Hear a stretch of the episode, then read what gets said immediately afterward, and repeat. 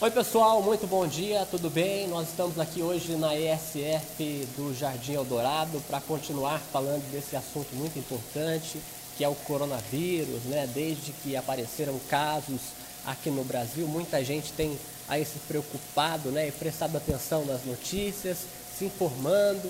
Por isso hoje nós estamos aqui para esclarecer e dar mais informações sobre isso. O doutor Eduardo Badim está aqui do nosso lado, ele é médico aqui na ESF, vai contar um pouco para a gente sobre essa questão da prevenção, porque muita gente ainda acha brincadeira e não tem se preocupado muito com essa situação. Doutor, muito bom dia.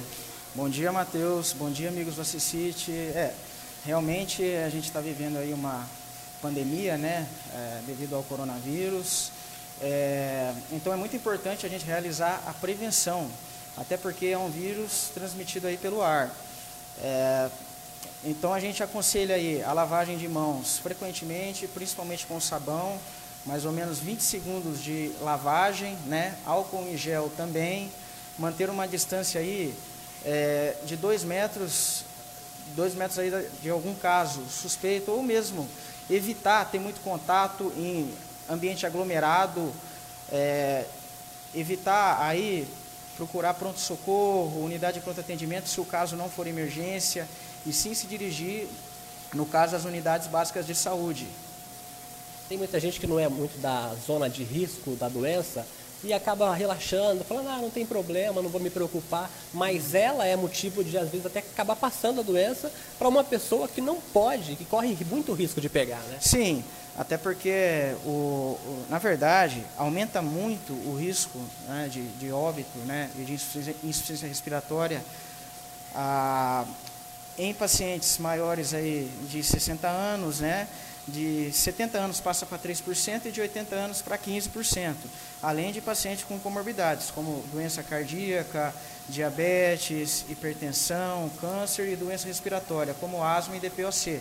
No caso, esses são os grupos de riscos aí que, que a gente tem que ter uma, um maior cuidado em relação à doença. O detergente, o sabão também são amigos ali do álcool em gel para a pessoa também estar tá passando? Sim, principalmente o sabão. O sabão, fazer uma lavagem aí de mais ou menos 20 segundos entre as mãos, até mesmo a região de punho, né, para evitar aí a, a, contaminação pelo vírus. E evitar também colocar a mão na boca, mão no olho, levar as mãos ao rosto, então, é, fazendo essas medidas aí de prevenção, a tendência é que o vírus não seja tão disseminado aí na, na sociedade. Aqui em Assis não temos casos de coronavírus não. confirmados ainda. Né? O que nós temos são quatro suspeitas que a Secretaria Municipal de Saúde está observando.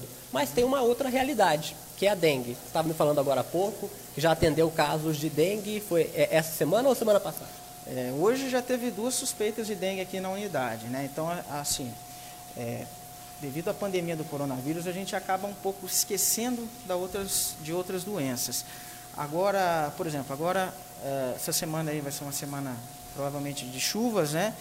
Então a gente tem que prevenir contra o mosquito, cuidar bem de seus quintais, não deixar a água parada, né? É, limpar aí resto de sujeiras, é, então a gente não pode esquecer também da dengue aí, que, que é uma doença muito prevalente aí na nossa população.